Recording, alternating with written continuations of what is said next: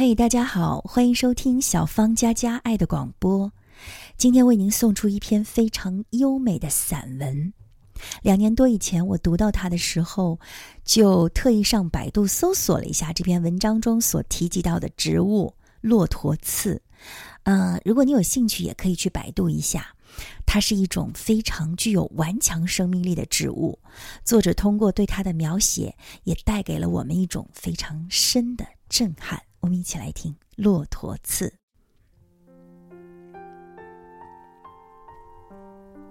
一出嘉峪关，就是茫茫千里的大戈壁，没有河流湖泊，没有绿洲树镇，只有酷热的白昼和阴冷的黑夜。青灰色的沙砾和深蓝色的天空占据了全部的视野，一望无际的荒原，一览无遗的苍穹，没有一棵树，也没有一片云。干燥强劲的狂风时常会卷地而来，把整个宇宙变成黑暗的风沙的战场。风沙过后，戈壁被铲掉了一层。然而，却有一种例外，那就是骆驼刺生长的地方，那一眼望不到头的坟场。提到坟场，有人会觉得惊悸，但是，如果你真的看到了那种景象，你心中感受到的，就只有震撼。一个个或大或小的坟丘一样的沙石堆，紧密却又均匀地散布开。往往能占据几十乃至上百平方公里的地方。这种地形足以让所有带着轮子的东西却步，但就在那坟丘的顶上，一丛丛紧扎扎、乱蓬蓬的刺，坚硬的、锐利的刺，正在保护着那比黄豆大不了多少的叶片。任狂风沙密，任地燥天寒，一到春天，它们就重新焕发出生命的光彩，顽强的、执着的占据着一片又一片领地。这，就是骆驼刺。如果说沙枣树是戈壁滩的美女，骆驼刺则当仁不让的成为戈壁上的士兵。无论脚下的大地多么贫瘠，也不论天上的太阳多么的酷热，只要被骆驼刺占领，就再也休想让他们起身。正因为骆驼刺的抗争，狂风可以带走草根旁边的沙石，却无法夺去骆驼刺脚下的沙土。他们用那特别强劲的根系，紧紧地抓住脚下一方寸土。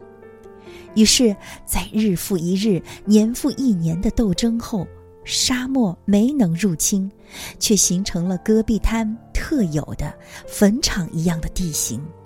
但是，这坟场的出现不是因为死亡，恰恰相反，是生命造就了这戈壁滩的坟场。这自然的奇观。骆驼刺的全部生活就是生存，生存与生活在这里是画了等号的。也许对于人来说，这是人生的悲哀，但是在这死亡的境地，却是一种傲然不可侵犯的生命的尊严。无论如何，我活着，生存着。生活着，并且快乐着，狂风也好，烈日也好，干旱也好，其奈我何？即使被骆驼啃去了枝叶，来年照样东山再起；即使被风沙掠掠了领土，但是更强劲的根系，更坚韧的毅力，仍能与风沙拼个高下。直到狂风再也带不走一粒尘沙，那便是骆驼刺的胜利，生命的胜利。戈壁的荒凉与城市的繁华，恰恰是这个世界的两个极端。但是，比起骆驼刺相互尊重并且保持距离、互相留下生存的空间这一点，城市的冷漠和戒备，心灵的空寂与荒芜，更像是另一种戈壁滩。在这个心灵的戈壁中，也生存着无数的骆驼刺，它们外表寒酸甚至丑陋，它们贫寒而且无助。他们像骆驼刺一样，在城市中生活着、生存着、挣扎着，忍受着周围恶劣的环境，忍受着城里人鄙夷的眼光。但是大街小巷里，这样的人却无处不在。你看那街角上打烧饼的，天桥上擦皮鞋的，工地上扛水泥的。不都是这城市的美丽花园中杂草一样的人吗？他们就是城市中的骆驼刺，被人遗忘，遭人诟病，但却顽强地存在着，用伤痕累累的双手握着自己自由的灵魂，而快乐的生活，没有任何修饰，也没有多少夸张。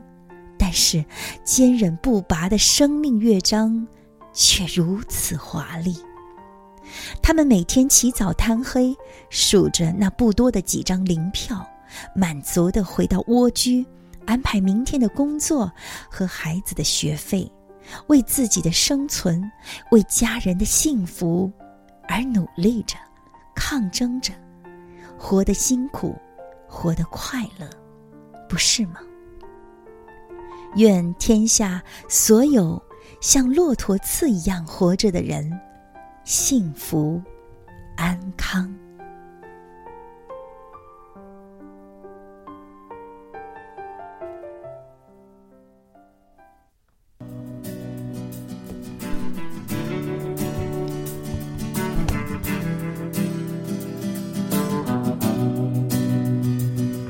曾经多少次跌倒在路上，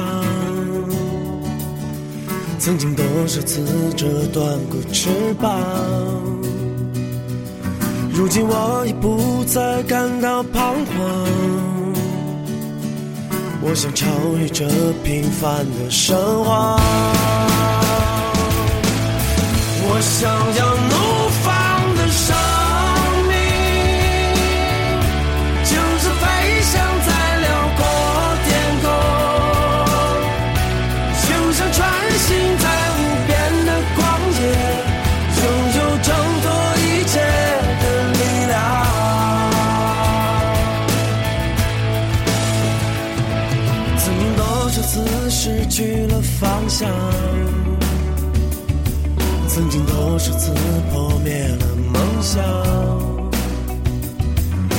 我已不再感到迷茫，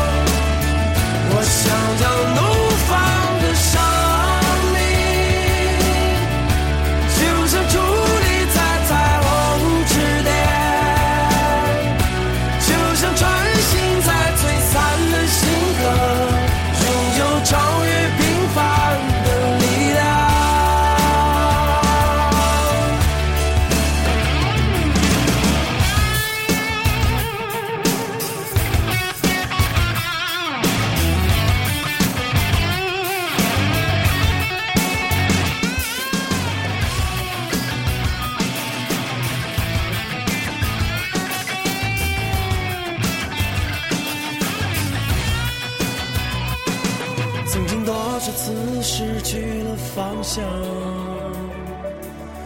曾经多少次破灭了梦想，如今我已不再感到迷茫。我要我的。生命得到解放。我想要努。